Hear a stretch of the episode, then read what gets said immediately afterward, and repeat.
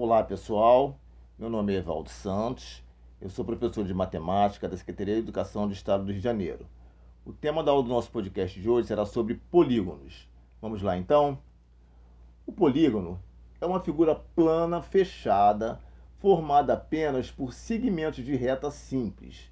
Em outras palavras, todo polígono é uma figura que começa e termina no mesmo ponto, usando apenas traços com linhas retas, sem que um traço cruze o outro sobre uma superfície plana, como papel, por exemplo.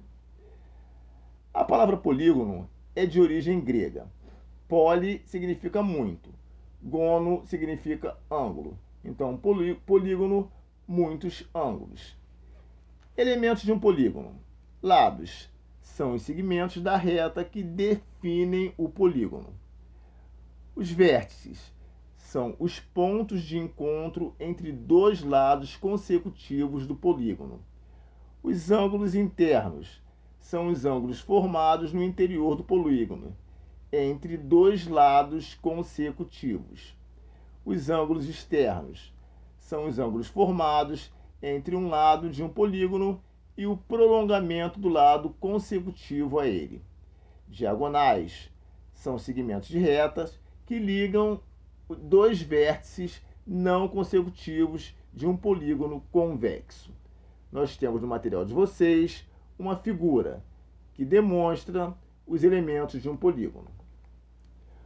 Os polígonos são classificados de acordo com seu número de lados, com a congruência entre seus lados e ângulos, tamanhos iguais ou diferentes, e de acordo com a abertura dos ângulos internos. Os polígonos recebem nomes de acordo com o número de lados ou de ângulos que possuem.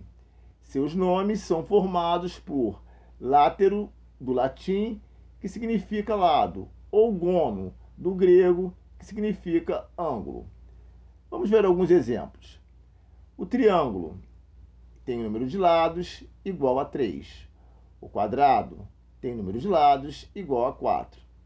O pentágono tem número de lados igual a 5. O hexágono tem número de lados igual a 6. O heptágono tem número de lados igual a 7. O octógono tem número de lados igual a 8.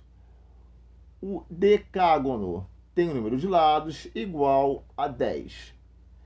Bom, pessoal, essa foi a aula do nosso podcast de hoje. Espero que vocês tenham gostado e até a nossa próxima aula então.